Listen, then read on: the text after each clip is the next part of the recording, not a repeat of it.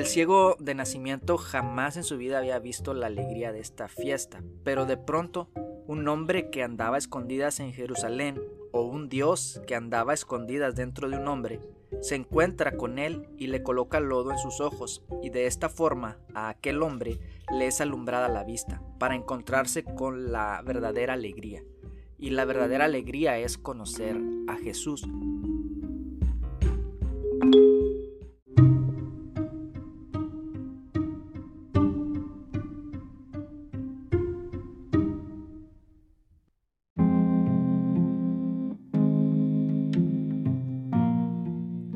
Hola, ¿qué tal? ¿Cómo están? Bienvenidos a este podcast, el podcast de Regénesis. Qué gran placer y qué gran gusto es que me puedas acompañar en un episodio más de este podcast. Continuamos con el episodio de Jesús y el ciego de nacimiento. Este es un anexo a ese episodio. En ese episodio hablamos acerca de la festividad de Simhat Beit HaShoeba y cómo es que se realizaba este ritual o esta festividad o esta ceremonia dentro del marco de lo que es la fiesta de los tabernáculos y que también en este mismo marco se desarrollaba esta historia del ciego de nacimiento. Entonces mm, vimos algo ahí acerca de esta festividad, eh, lo vimos un poco más detallado y creo que me tomé más tiempo en eso, en lo que era la festividad y al final pues dimos ahí un pequeño mensaje, una pequeña reflexión, pero quiero anexar esto a lo que es ese episodio, no como una segunda parte, sino más bien como un anexo, como algo pequeño y a tocar otros temas o tocar temas que van relacionados a este episodio o a este pasaje de El ciego de nacimiento, porque en realidad hay muchos temas dentro de lo que es la fiesta de los tabernáculos porque la fiesta nos habla de muchos aspectos, nos habla acerca de lo que es la alegría, nos habla acerca del reino del Mesías, nos habla también acerca de la alegría de la Torá, de la alegría de, la luz, de la alegría de lo que es las cosechas, de las lluvias que vienen para regar las cosechas y todo esto tiene un aspecto que apunta hacia lo espiritual y apunta hacia la alegría de las personas, a nuestra alegría por conocer a Dios, por conocer a Yeshua, por conocer la salvación, porque Él trae luz a nuestra vida. Y yo compartía algo en, en el Instagram y quiero leérselos, algo que compartí ahí, y es basado en Juan 9.7 o basado en todo este capítulo que estuvimos estudiando, estuvimos comentando. Y yo escribí lo siguiente, dice, el relato de Jesús y el ciego de nacimiento se desarrolla en el marco de la festividad de los tabernáculos, donde se llevaba a cabo una de las celebraciones más alegres del pueblo judío. Decían los sabios tanaitas que quien no había visto la celebración de Sinjab Beit HaShoeba no había visto la alegría en su vida. El ciego de nacimiento jamás en su vida había visto la alegría de esta fiesta, pero de pronto un hombre que andaba a escondidas en Jerusalén o un dios que andaba a escondidas dentro de un hombre se encuentra con él y le coloca lodo en sus ojos, y de esta forma a aquel hombre le es alumbrada la vista, para encontrarse con la verdadera alegría. Y la verdadera alegría es conocer a Jesús, conocer a Yeshua. Y creo que esto nos habla acerca de que lo más importante no es la alegría que te venden las personas o que te vende el mundo. Vivimos en una sociedad donde te dice, si tú no tienes esto, no vas a ser feliz. O más bien que nos quieren hacer pensar de que si yo tengo tal cosa, que si yo adquiero tal objeto o tal título o si yo tengo muchos logros, eso es lo que te va a traer la felicidad.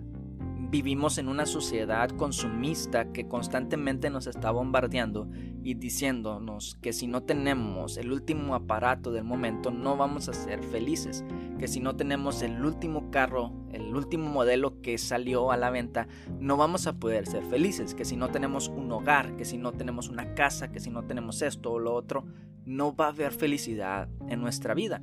Y hace un tiempo escuchaba a alguien que decía de que Dios no nos hizo para ser felices, Dios no nos creó para eso. Pero yo creo que Dios nos dio la capacidad de ser felices. nos dio la capacidad de encontrar la alegría, de alegrarnos en lo que tenemos, porque todo proviene de Dios. Yo creo que lo que tenemos proviene de Él y que la mayor alegría es tenerlo a Él, es tener su presencia, es tener el conocimiento de quién es Él. Y les comentaba en el episodio anterior cómo es que este hombre había nacido ciego y no había podido ver la alegría que se llevaba a cabo dentro de esta festividad de lo que era el derramamiento del agua, el encendido de las luces. Eso era un espectáculo grandioso y este hombre no había podido ver esa espectacularidad de la celebración de la fiesta de los tabernáculos. Quizá alguien se lo había contado, quizá alguien le había dicho en qué consistía, pero jamás con su propia vista había podido observar estos acontecimientos. Pero llega Jesús y le abre los ojos, le abre la vista y entonces aquel hombre es alumbrado. Pero el mayor gozo que este hombre recibió creo que es el haber conocido a Jesús tiempo después o en momentos después Jesús se lo topa o se encuentra con él y le dice, oyó Jesús que le habían expulsado y hallándole le dijo, ¿crees tú en el Hijo de Dios? Respondió él y dijo, ¿quién es Señor para que crea en él? O sea que hasta ese momento el ciego no sabía quién era el que lo había sanado. Él simplemente sabía que alguien lo había sanado y como que el pasaje te da a entender de que no había visto el rostro de esa persona. Entonces Jesús se le aparece tiempo después y le hace esta pregunta y el ciego responde, o el ex ciego responde, ¿quién es Señor para que crea en él? Y le dijo Jesús, pues le has visto y el que habla contigo, él es. Y él dijo, creo Señor, y le adoró. Aquel hombre se encuentra con Jesús, Jesús le hace esta pregunta y dice, pues ¿quién es Señor para que yo crea? Y entonces Jesús le dice, pues le has visto. Entonces aquel hombre creyó y empezó a adorar. Aquel hombre encontró la felicidad, encontró a quien lo había sanado, pero sobre todo encontró el propósito de su vida. Nosotros fuimos creados para adorar a Dios. Fuimos creados para acercarnos a Él y tener comunión y servirle. En episodios anteriores hemos hablado acerca de qué es la adoración y nosotros tenemos entendido muchas veces de que, bueno, en ese momento aquel hombre le adoró o se postró y empezó a alabarlo.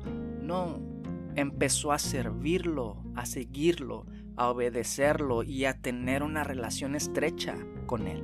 Porque esto es adoración. Adoración consiste en nosotros obedecer, en nosotros escuchar la voz de Dios, en nosotros someter lo que somos para su voluntad y en tener una comunión con Él. Adorar no solamente es levantar tus manos o postrarte o besar la mano de alguien. No, la adoración va más allá de esto. Entonces, lo que yo creo es que este hombre dedicó su vida, dedicó el resto de su vida para seguir a Jesús. Y esa es la alegría. Nosotros buscamos la alegría en muchas cosas, buscamos la satisfacción o la bendición o el gozo en cosas que realmente no traen y no llenan las expectativas que hay en nuestro corazón, porque en nuestro corazón hay eternidad. Y lo que nuestro corazón anhela son las cosas eternas. Lo que nuestro corazón anhela son las cosas que provienen de Dios. Y Dios se manifiesta en nuestra vida para que nosotros podamos tener una visión de lo que Dios es. Entonces, aquel hombre fue expuesto, sus ojos fueron abiertos para ver a Jesús. Y nosotros podemos ver a Jesús. ¿Cómo es que nosotros vemos a Jesús? ¿Qué es lo que alcanzamos a ver de Él? Yo creo que lo que alcanzamos a ver de Jesús es su carácter porque Él vino a reflejar el carácter de Dios a esta humanidad.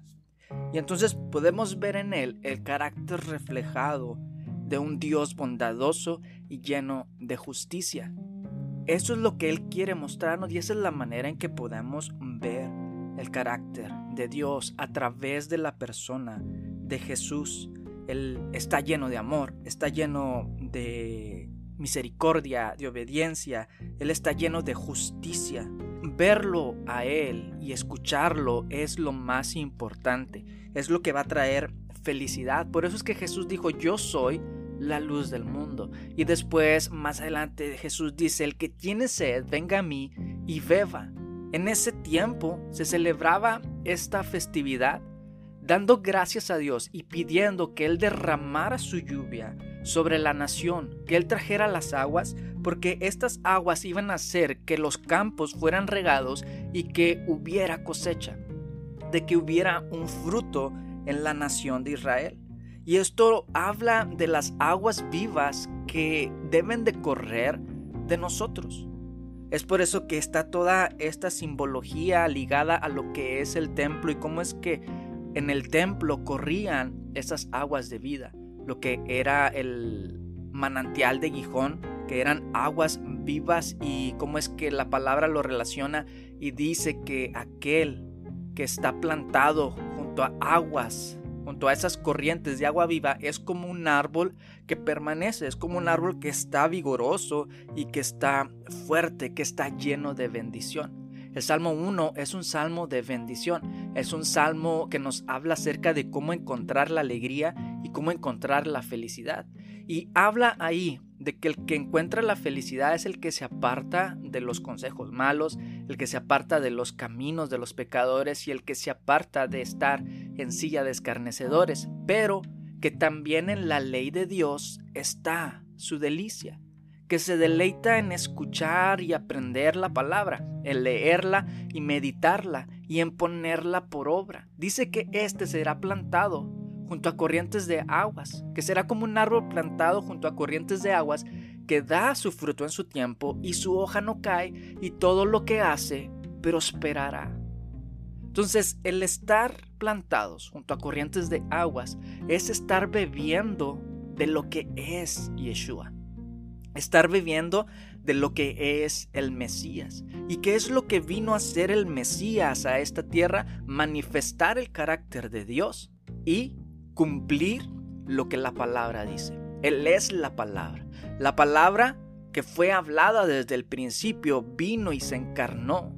Y ahora entonces Jesús es la palabra viva que nos enseña cómo es que debe ser una vida bendecida.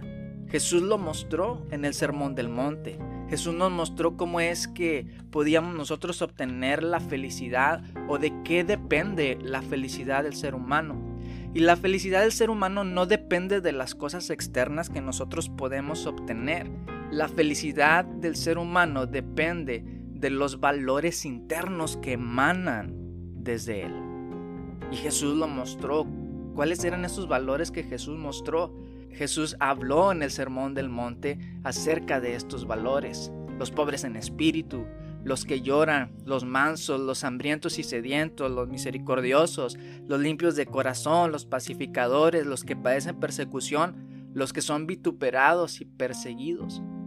Dice que los pobres en espíritu son los dueños del reino, los que lloran serán consolados por Dios, los mansos tendrán la tierra por su herencia, los hambrientos y sedientos serán saciados. Los misericordiosos alcanzarán misericordia. Los limpios de corazón verán a Dios. Los pacificadores serán llamados hijos de Dios. Y los que padecen persecución vivirán en el reino, o más bien, viven en el reino. Los que son vituperados y perseguidos, dice la palabra, que ellos tendrán un galardón grande. Jesús nos enseñó estos principios. Y estos principios tienen que emanar de nuestro corazón, tienen que emanar de nuestra vida. Ahora, dentro de lo que es la fiesta de los tabernáculos, había un día que era el octavo día. Y esto es interesante porque la fiesta es siete días. Al séptimo día se celebra lo que es la ceremonia de Simchat Bey HaSheva, que es todo esto que es el encendido de las velas y el derramamiento del agua sobre las cenizas del altar. Pero hay un octavo día, y a este octavo día tradicionalmente se le conoce como Simchat Torah, la alegría de la ley la alegría de la instrucción, la alegría de la Torá. Y en ese día se tiene acostumbrado sacar los rollos de la Torá y, y, lo abrazan, abrazan el libro y empiezan a danzar con él. Y esto tiene significado para ellos porque los judíos lo que hacen es que ese día es como un reseteo, es como un reinicio, porque ellos tienen acostumbrado a leer las porciones de la Torah semanalmente y entonces ese día se reinicia. Ellos hacen una ceremonia donde terminan de leer los cinco libros de Moisés e inmediatamente empiezan con Génesis 1. Y esto habla de un ciclo constante y sin fin. Sabemos que el 8 lo que representa es el infinito, lo que representa es algo que no tiene fin. Entonces así es la palabra, es algo que constantemente tenemos que nosotros estar buscando, buscando cada día, cada momento para poder capturar la esencia de lo que Dios quiso mostrar a través de ella. Entonces, es bueno y es importante que nosotros nos acerquemos a la palabra porque en ella podemos ver los principios que Dios quiere que nosotros tengamos en nuestro corazón y los cuales van a traer alegría a nuestro corazón, van a traer alegría a nuestra vida. Y Jesús quiere mostrarnos no una alegría que es una vez al año, como lo era en la fiesta de los tabernáculos y esta festividad o esta ceremonia del séptimo día y del octavo día, lo que Dios quiere mostrarnos, o Jesús quería mostrarnos, es que nuestra felicidad debe ser permanente. Porque la felicidad es el estado permanente en su reino. Es un estado en el cual podemos permanecer y estar ahí. Cuando los discípulos suben a, con Jesús a lo que es el monte de la transfiguración, pasa algo bien interesante y es que se le muestra ahí una visión donde está Moisés y está Elías y entonces los discípulos dicen a Jesús, oye pues vayamos a hacer, hagamos una, unas enramadas para estar aquí. En el momento en que Jesús sube también es la fiesta de los tabernáculos. Cuando Él sube al monte de la transfiguración con sus discípulos es en el marco de esa misma festividad porque esta festividad habla del milenio, habla de ese reino del Mesías que es establecido, un reino o un tiempo donde también las naciones suben a Jerusalén, porque también es conocido así como la fiesta de las naciones, porque proféticamente se habla acerca de que las naciones subirían también a celebrar esta festividad y también las naciones serían enseñadas, así como pasaba en el templo que Jesús estaba enseñando y lo que estaba enseñando era la Torah. Entonces también las naciones subirían y aprenderían del Mesías. Todo esto es algo profético y, es algo pues también escatológico, que no quiero entrar en, en todo esto, pero nos habla acerca de la eternidad o de lo eterno o de lo que es un ciclo sin fin. Y cuando los discípulos están con Jesús en el monte de la transfiguración y ven toda esta visión y dicen, pues hagamos unos tabernáculos, hagamos unas enramadas para estar aquí, que era lo que los discípulos estaban diciendo, o sea, ya queremos que sea ese reino, ya queremos que sea eso que es eterno, esa permanencia eterna. Entonces ellos se sentían, yo creo, tan felices de estar en ese lugar que querían permanecer en ese estado. Pero Jesús les dice, pues no, o sea, era necesario que ellos bajaran y que eso que ellos habían experimentado del reino de Dios lo hablaran a las demás personas. Y esto pues habla también mucho de que nosotros cuando tenemos esos encuentros con Jesús que decimos, wow, o sea, Jesús es tan real en mi vida, he tenido este encuentro tan maravilloso y tan grande que es tan real que ahí quiero permanecer, no quiero bajar. He tenido un encuentro con Yeshua, he tenido un encuentro con Dios y no me quiero bajar de aquí. No quiero bajar de este monte. Pero escuchaba la enseñanza de alguien que decía, es necesario bajar. ¿Por qué es necesario bajar? Porque hay gente que también necesita escuchar esto que nosotros hemos experimentado. Hay momentos donde experimentamos la presencia de Dios tan grande, pero no podemos quedarnos ahí.